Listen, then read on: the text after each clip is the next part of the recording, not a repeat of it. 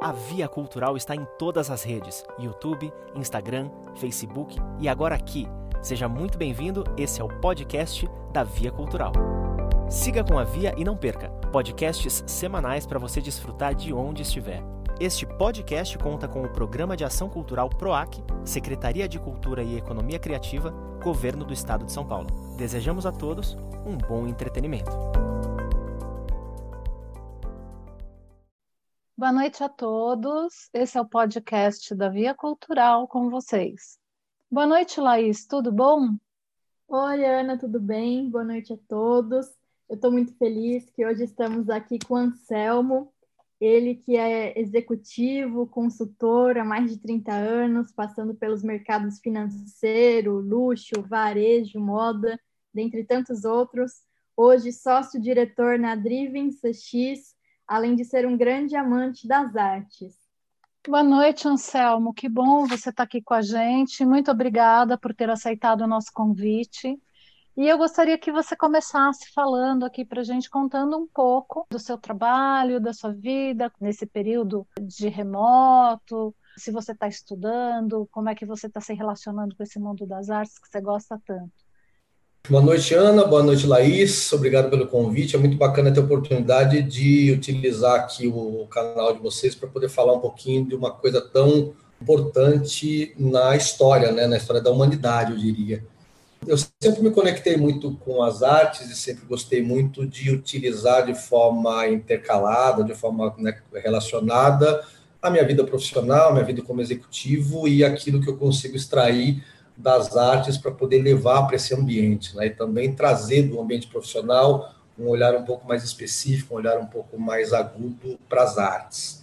E agora, com, com a, a pandemia, eu consegui juntar energia suficiente para poder fazer tudo o que eu sempre fiz e busquei fora de casa, né? principalmente em espaços culturais, teatros, oficinas culturais, exposições, eu consegui trazer isso para dentro de casa, muito focado, obviamente, naquilo que o digital oferece e principalmente muito naquilo que, no meu caso específico, que são os meios físicos. Né? Então, eu utilizo é, literatura, histórias em quadrinhos e a própria literatura sobre artes para poder segurar um pouquinho a ansiedade de ficar preso em casa. Diria também que teve uma coisa que me ajudou bastante, Ana, que foram é, os exercícios, né? Tudo aquilo que eu já fazia antes, eu intensifiquei um pouquinho como um jeito de poder é, buscar o meu centro. Né? Então, eu diria que agora no Covid eu busquei meu centro através de bastante trabalho, que é transformação digital. Todo o mercado de transformação digital ele está muito aquecido, então eu comecei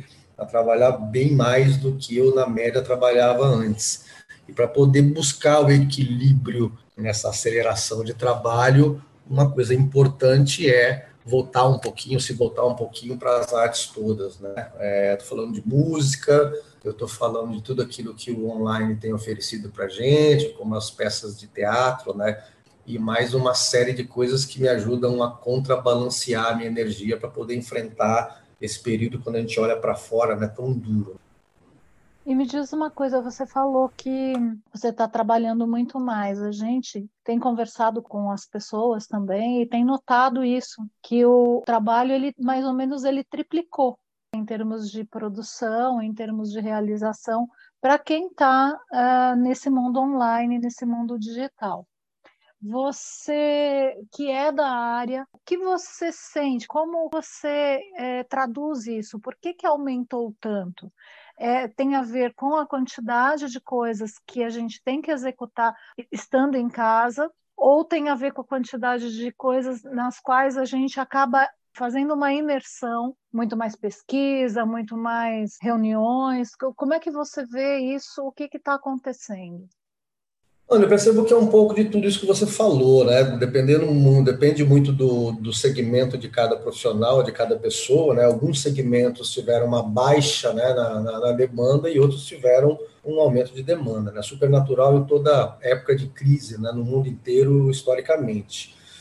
Eu acho que é uma combinação disso que você está dizendo no seguinte sentido, né? Primeiro que a gente precisa arrumar coisas para fazer, eu acho que a gente intensifica uma série de manias, uma série de perspectivas, uma série de coisas que a gente não fazia ou não enxergava dentro de casa, a gente passa a enxergar. Eu, por exemplo, que tenho uma biblioteca gigante, negócio né, muito do, do, do físico, eu passei algumas, alguns finais de semana limpando tá certo? A minha biblioteca, quer dizer, é uma atividade que eu fazia, sei lá, uma vez por ano, a cada dois anos, a cada três anos, que eu fiz pelo menos duas vezes nesses 12 meses de, é, de pandemia. E também a facilidade de estar disponível em função da conexão é, é, digital, porque a gente não precisa tomar, né, pegar a condução, não precisa se, se locomover, não tem aquele intervalo relaxante do almoço com a galera da, da, da empresa, é, isso aí traz para a gente até uma coisa compulsiva de aproveitar da melhor forma possível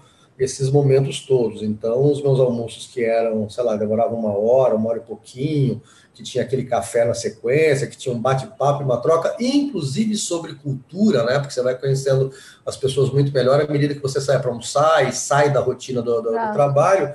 Esses momentos todos foram substituídos por reuniões. Então, hoje a minha média de tempo de almoço é de 30 minutos, às vezes eu levo 10 minutos, porque eu tenho e marco, tá certo? E meio que me obrigo a marcar uma série de reuniões consecutivas, porque já que estamos aqui disponíveis, super entre aspas, por que, que a gente não vai, já que existe demanda, né, dar vazão e tratar essas demandas todas com um pouquinho mais de profundidade? Eu diria que a minha carga horária é, que era uma média de 8, 10, às vezes com um pico de, de, de 12 horas por dia, hoje ela tem sido cravada numa média de 15 horas por dia. Não tenho nenhum orgulho de dizer isso, mas é uma realidade que ela vai se intensificando em função desse contexto todo que a gente está é, discutindo.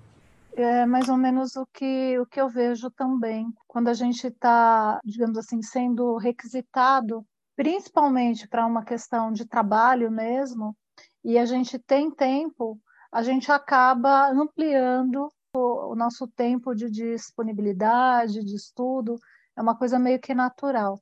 E aí, como é que você conseguiu tempo para poder ler um livro, para poder fazer um exercício físico? Eu estou te perguntando isso porque eu sei que tem muita gente que ouve a gente e fala assim: olha, mas está difícil de conseguir seguir uma rotina, é, de eu conseguir terminar de ler meu livro, porque o telefone toca, porque as coisas acontecem e eu não estou dando conta. Essa dificuldade de separar a sua vida pessoal e o seu gosto para poder acompanhar as artes pela internet, quer dizer, não só trabalhar. Bom, Ana, eu diria que a palavra-chave no meu caso é disciplina, né? Que é muito óbvio isso aí, mas é muito difícil de conquistar à medida que as pessoas elas têm dificuldade muito grande para estabelecer disciplina num ambiente que não é familiar a elas. Né? Dizer, ninguém está acostumado a ficar o dia todo com ninguém dentro de casa. Né? A gente fazia um balanço aqui durante a pandemia, a gente passou com algumas pessoas, poucas pessoas, né, na mesma casa, sem sair, e a gente observou que nem com os nossos pais nem com os nossos filhos, né, eu e minha esposa discutindo, a gente nunca teve tanta intimidade durante tanto tempo. Porque se imaginar que nos primeiros meses de pandemia nós ficamos aqui, estávamos aqui morando é, juntos, eu, minha esposa e mais um casal de amigos que tinham voltado do exterior, estavam em casa, vieram para cá e foram pegos no meio da pandemia. E aí nós ficamos aqui por mais ou menos seis meses, e é muito interessante, porque a gente nunca tinha vivido com ninguém. Né, durante tanto tempo, tão confinado assim, vivendo as realidades diárias de cada um. Então, acho que é uma experiência nova para todo mundo. Para a gente foi muito é, importante e a gente discutia muito isso, né? Em quatro pessoas, como é que cada um conseguia criar uma rotina que desse sustentação e energia para poder vencer aquilo que já é difícil pela pandemia, mas também encarar os desafios do, do, né, do dia a dia, de trabalho e de diversão dentro de um apartamento durante pelo menos seis meses, que foi o tempo que a gente ficou sem botar o pé para fora no início do ano passado. Então, cada um tem um gatilho diferente, isso foi muito bacana, né? Cada um tem um jeito diferente.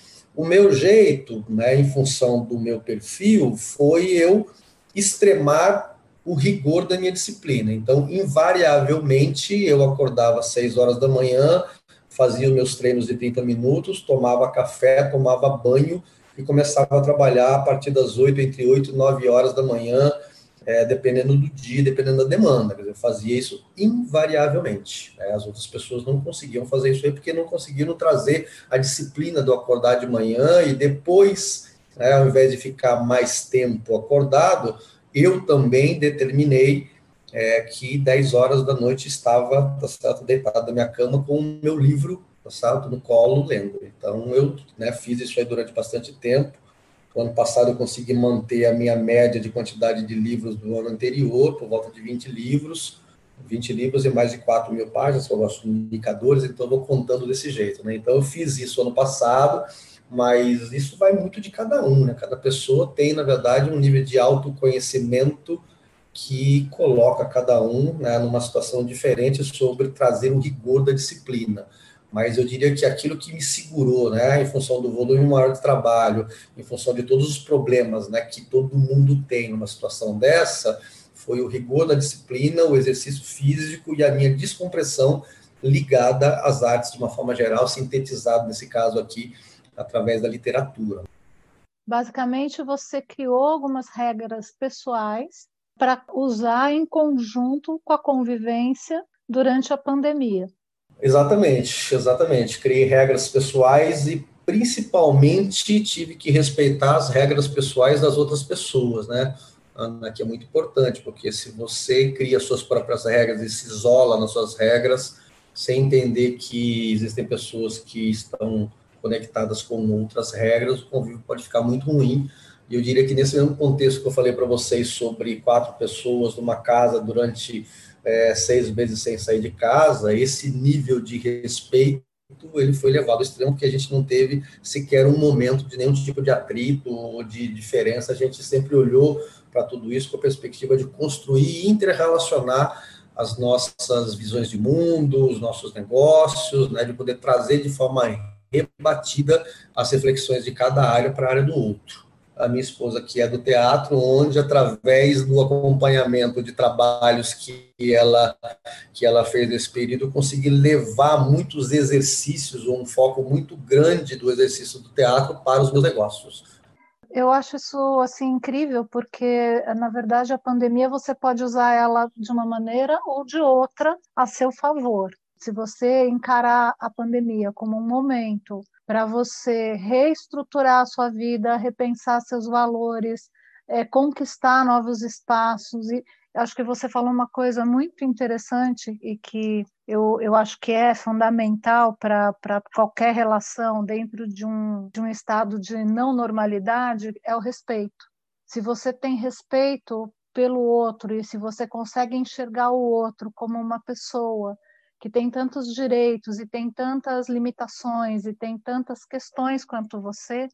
Eu tenho conversado bastante com a Laís, com outros convidados, o como é importante a gente manter a nossa energia alta, o quanto é importante a gente ter é, metas, criar é, mecanismos de convivência e de trabalho e, e de comunicação, porque o maior problema que a gente vinha vivendo na atualidade era as falhas de comunicação diárias, né? As pessoas com seus abismos pessoais e com a sua urgência e com a sua premência, com suas metas individuais, com as suas questões de trajetórias, é, se esbarravam na falta de respeito, se esbarravam na falta de individuação, se esbarravam na falta de audição do outro.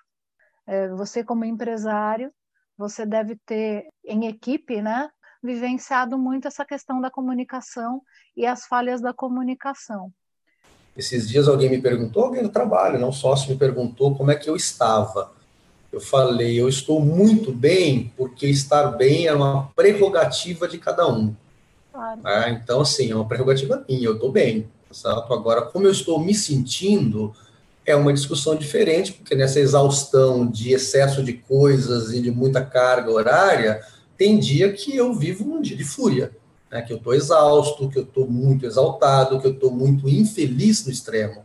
E às vezes eu fico infeliz com a minha vida profissional e com a minha vida pessoal, porque às vezes eu sinto que eu não consigo fazer nenhuma das duas bem feita em função de tudo isso que nós estamos discutindo.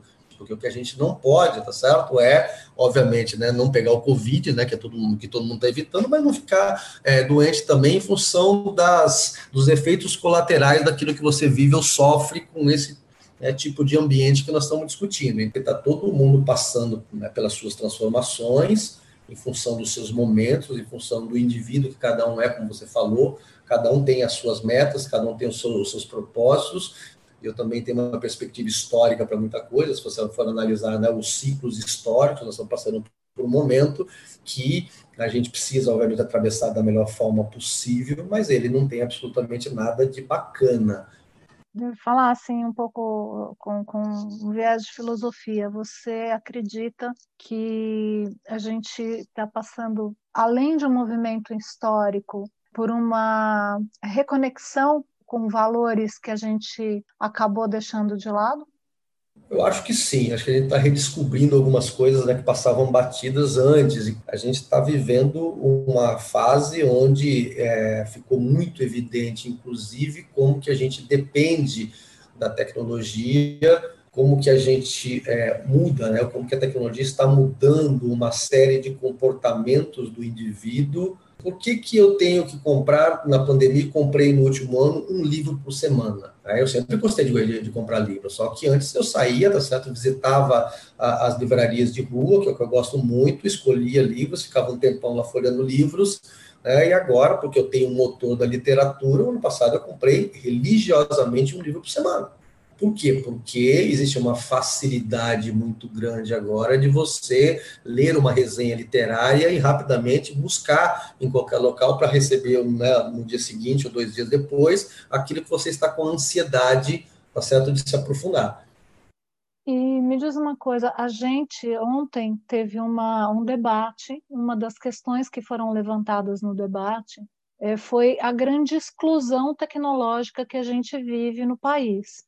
Você que é uma pessoa que faz parte do mundo que está inserido no digital, no, no tecnológico. Como você pensa que seria possível alguma melhoria nessa realidade, nessa exclusão tão absurda que a gente tem no país? Bom, Ana, as exclusões elas têm sempre um conector comum na minha visão, né? Quer dizer, a, a, exclusão ela acontece em função da pirâmide social, em função de uma série de segregações que a gente historicamente tem na sociedade. Então, acho que começa por aí. E quando a gente fala do, do, do digital, talvez o digital tenha amenizado um pouco isso, porque é muito mais fácil, né? Qualquer pessoa que não tem, por exemplo, acesso a uma série de coisas básicas hoje em dia, né, ter acesso a algum tipo de conexão digital, algum tipo de conexão com o mundo virtual, mesmo, mesmo não tendo os melhores equipamentos, né? A gente fala muito de celular, porque a conexão hoje geral é, ela é feita pelo, pelo celular. Então, hoje eu diria que existe uma inclusão proporcional, tá certo? Talvez, né, não estou falando baseado em dados ou em estudos, mas a minha percepção é que talvez a gente tem uma inclusão maior nesse sentido, uma menor exclusão, tá certo? Mas é óbvio que a gente tem ainda um monte de gente é, sem acesso à tecnologia, a gente tem muita gente ainda que, mesmo tendo acesso a algum tipo de, de, de, de tecnologia, continua sendo um analfabeto digital. Né? Porque se você não tem educação suficiente para poder usar da forma adequada, né, talvez seja melhor você se educar para ter acesso a. Né? É, enfim, eu acho que todas as mazelas que a gente tem como né, mazelas históricas no país, elas são potencializadas por mais essa variável que nós estamos trazendo para a discussão, que é o digital. Né? Quer dizer, a inclusão digital ela acontece, para mim, pelos mesmos programas ou, ou moldes que tem que nos levar, ou levar parte da população à inclusão, tá certo? Para a educação, né, para a saúde, é, e coisas do tipo. Né? Quer dizer, o, a, o mecanismo, o jeito de fazer isso aí, acho que é muito parecido com as velhas práticas bem-sucedidas de inclusão social. Tá, vamos falar um pouquinho de política no meio dessa, dessa história. A gente é do terceiro setor, ele começou a se formar nos anos 90, eram pessoas que começaram a, a se agrupar ou criar o que hoje são chamados de coletivos, na época eram associações, enfim, tinham outros nomes. Politicamente falando, a gente movimenta, movimentou nos últimos 20 anos uma grande parte da economia e fez muita política pública. Trabalhou de perto com Casa Civil, trabalhou de perto com movimentos sociais e etc. Dentro da cultura, dentro da educação, esse movimento foi mais forte ainda, falando na questão da inclusão. É, fomos para as periferias das cidades, buscamos projetos de reconexão com a educação, reconexão com produção cultural. É, muito foi discutido também nos últimos anos a questão da lei das cotas, né? e hoje em dia a gente fala muito sobre a questão da responsabilidade com a nossa história e com a nossa memória. Como é, você vê uma possibilidade de mudança a partir, inclusive, do que a gente está vivendo hoje politicamente no país, que é um povo à margem da fome, da exclusão e de uma situação de extrema fragilidade diante da saúde. Olha, Ana, que pergunta complexa que você fez, né? Tem tanta coisa para a gente discutir nesse, nesse contexto. Né? Se a gente for falar um pouquinho, começar pela parte política, né? se a gente for trazer um histórico dos últimos 100 anos né, de formação de tudo que a gente vem fazendo até agora, e a gente passou por várias coisas, né? passou por 64, passou, né? estamos aqui agora, talvez começando a entender um pouquinho nas nossas gerações aqui o que é é trabalhar no meio de uma democracia, tá certo? E a gente tem, nesse momento, na minha opinião, o mesmo cenário, as mesmas ameaças que a gente tinha lá em 1930, quando Getúlio né, assumiu a sua primeira posição de presidente. Por isso que eu gosto sempre de trazer a perspectiva histórica, a gente sempre vai repetindo um pouquinho um pedaço da história, isso né, na história política, isso na moda, isso na música, isso numa série de coisas, né? E eu fico observando também no meu micro-universo né, o, quanto, o quanto que eu poderia fazer, o quanto que eu posso fazer, por exemplo, quando eu tenho uma conexão, uma discussão de literatura com um morador de rua que lê compulsivamente aqui perto de casa e que eu, tá certo, a cada passar, ele compra uma, uma, um livro, etc., eu troco com ele, troco, né, pergunto o que ele está lendo, dou um livro para ele, porque eu me interesso em discutir esse tipo de coisa e porque é aquilo que eu posso fazer no meu micro-universo para poder me conectar e poder fazer alguém numa situação de rua se sentir um pouco mais humano. Eu sempre tenho a perspectiva de que se cada um tiver consciência, né, se as pessoas tiverem cada vez mais consciência sobre o que elas podem fazer no seu micro-universo, talvez a gente tenha cada vez mais associações, grupos, tá certo? Né, organizados de forma civil para poder levar um tipo de é, de conforto, um tipo de formação, porque à medida que esse tipo de associação dá algum tipo de formação né, para os indivíduos, eles conseguem sair dessa espiral que historicamente eles podem ter vivido em função da desatenção do Estado. Eu não sei se eu respondi, a sua pergunta foi complexa, mas enfim. Vou dar, uma, vou dar mais uma girada nela. É, a gente vem junto com essa questão política, a gente vem também de um país que tinha, acho que você falou essa questão da, né, do, do, do, reforço aí, de uma, como se fosse uma ajuda é, para uma população, ou um olhar para uma população.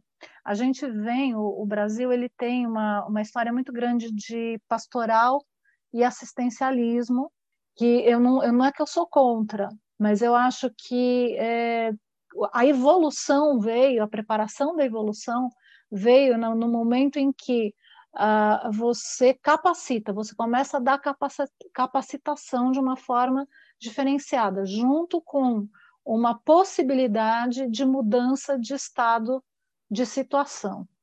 É, então, esse pulo do, do assistencialismo para capacitação é um viés político.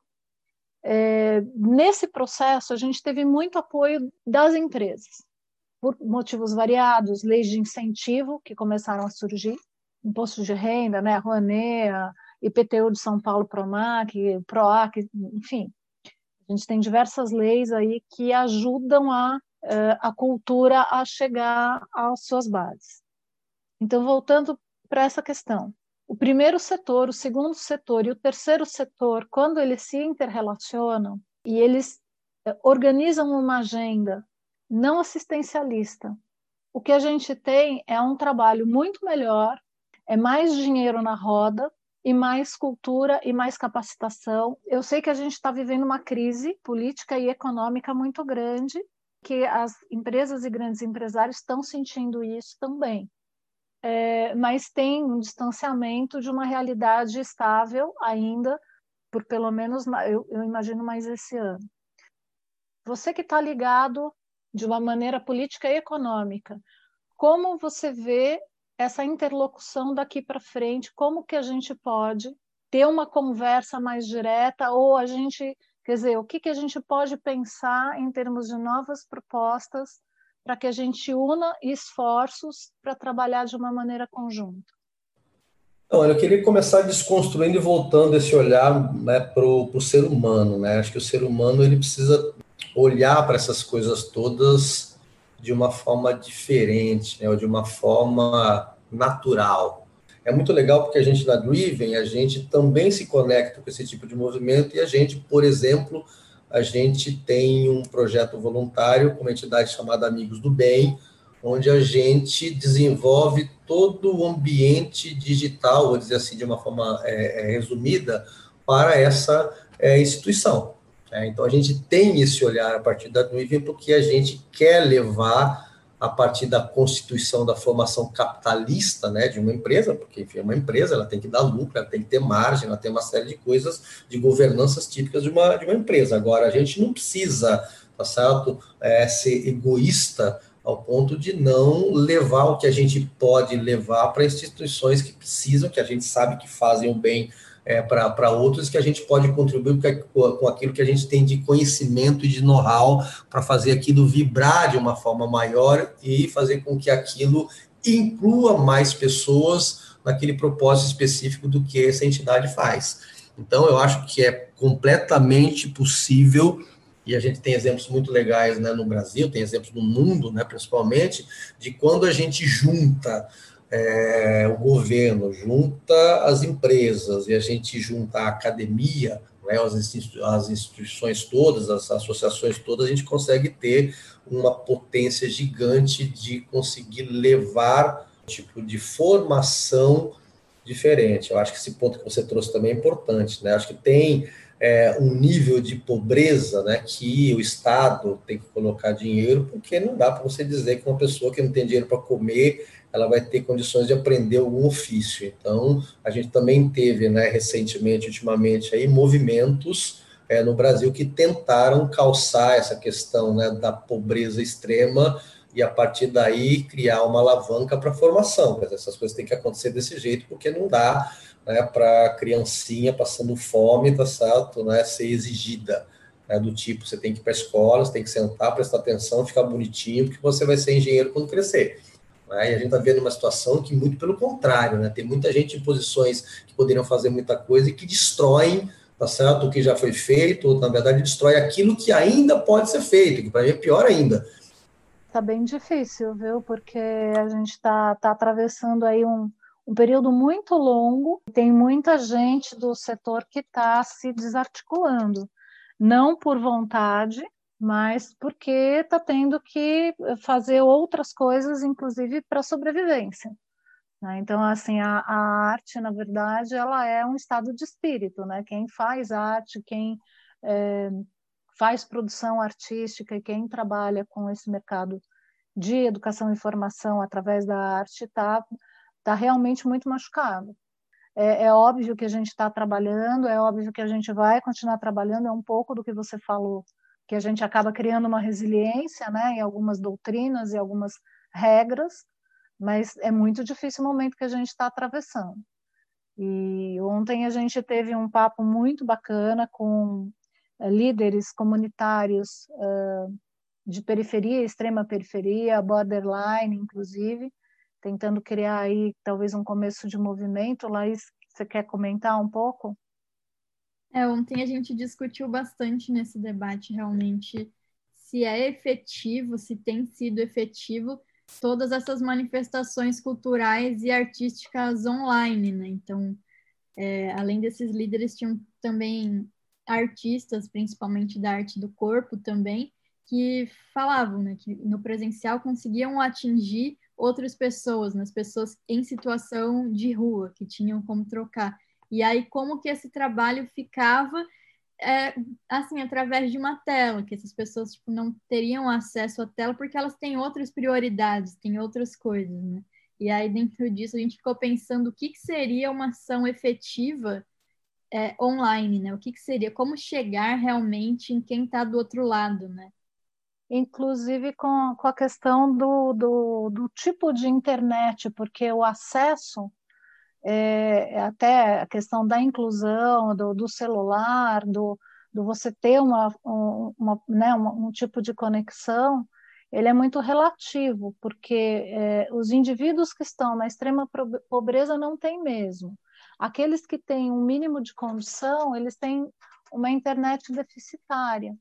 Por exemplo, se fosse para ouvir uma palestra, uhum. um debate como foi ontem, ou, ou ouvir o nosso podcast de hoje, que vai ser veiculado, é, para baixar isso, é, essa pessoa ela a, não tem internet suficiente, a, dados suficientes para baixar. Então, ela tem que se deslocar no meio de uma pandemia para algum lugar, perto de alguma antena, para poder fazer a internet livre, se tiver internet livre no seu bairro, para daí poder baixar os conteúdos, porque eles não têm acesso dentro da casa deles à rede porque assim a rede pública ela teve um, um programa aqui em São Paulo, não, não tenho conhecimento no resto do país, mas aqui, aqui em São Paulo eu sei que as escolas municipais estaduais tinham recebido um programa, um, uma coisa que interligava né, alunos, professores e uhum. tal, mas que está com todo esse problema, com toda essa ingerência de internet.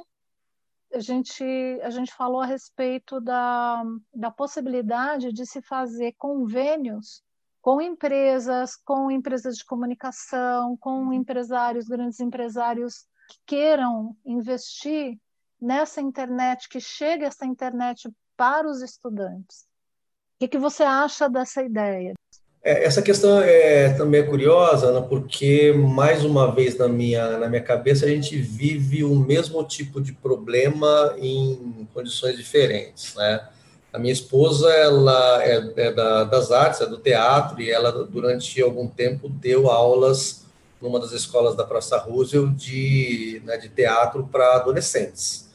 E era muito curioso, porque vários adolescentes não iam para a aula, ou iam no primeiro dia, ou não iam depois, porque não tinham dinheiro para pegar uma condução. Né? Quer dizer, a restrição, tá certo? a falta de acesso à internet né, no mundo físico, para mim, se traduz por esse exemplo, né? Quer dizer, a gente já tem uma carência muito grande. Você imagina a pessoa não ter dinheiro para ir e voltar. Então, quando a gente fala da restrição da internet, nós estamos falando, de certa forma, da mesma coisa, né? Daquela população que está segregada de alguma forma, que não tem dinheiro para pagar banda larga no celular, né? E aí deveria, tá certo? Nesse momento, principalmente, que as coisas, inclusive educação, elas são transmitidas pela internet, tá certo? A gente deveria ter algum programa que colocasse o Wi-Fi público, tá certo? Nos lugares, nos bolsões de pobreza, de, de, de pobreza, quer dizer, não é tão simples. É claro que não é simples assim, é claro que é muito caro, né? Existe investimento, mas exige acima de tudo aquilo que a gente historicamente não tem, que é uma visão para a, forma, a formação cultural, a formação do cidadão e assim por diante. Quer dizer, não tem nem esse tipo de olhar para a saúde, né, quanto mais e quem dera para a educação e muito menos ainda para a cultura que a gente ainda encara no, no, no, país como uma coisa de elite, né? como muitas vezes até como um supérfluo. Você não, não, não acha que isso é de propósito?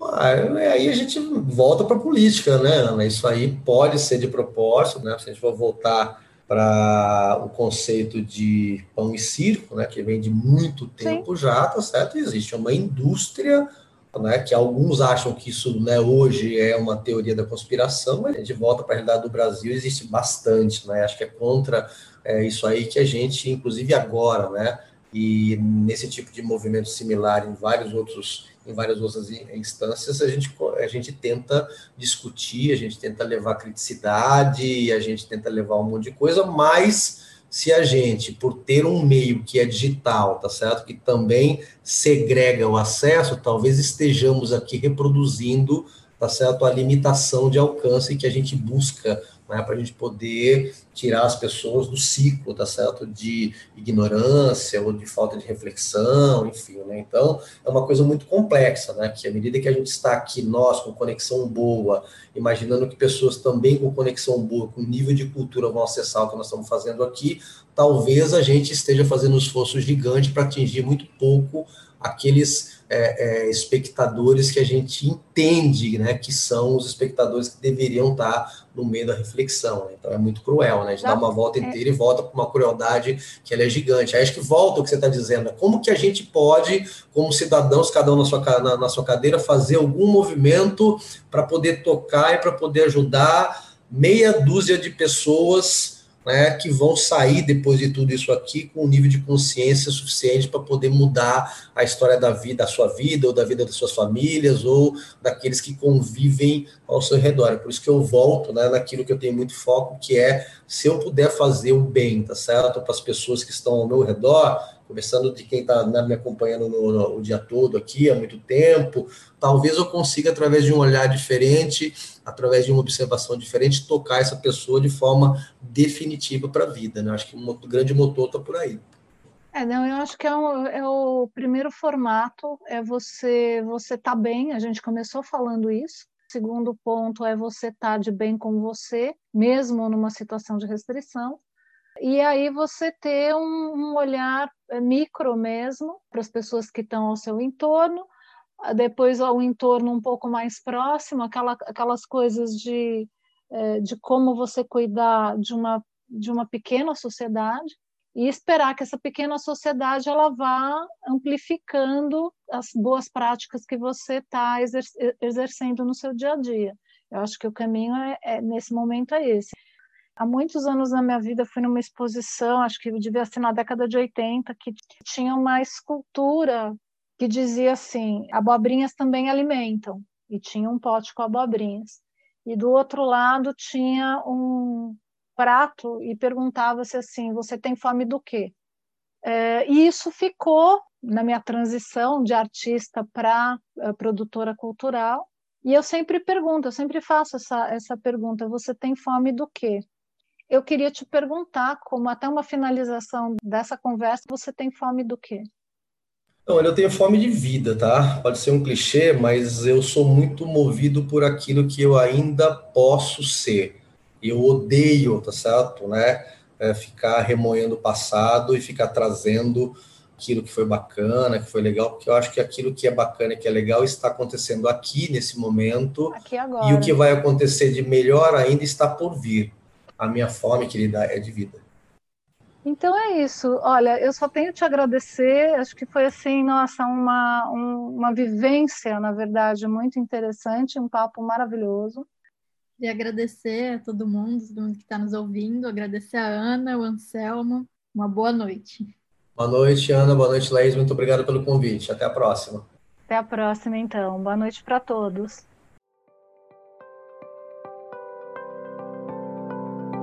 Curtiu o nosso podcast? Siga com a Via em todas as redes e não perca conteúdos semanais para você. Este podcast conta com o Programa de Ação Cultural PROAC, Secretaria de Cultura e Economia Criativa, Governo do Estado de São Paulo. Até a próxima!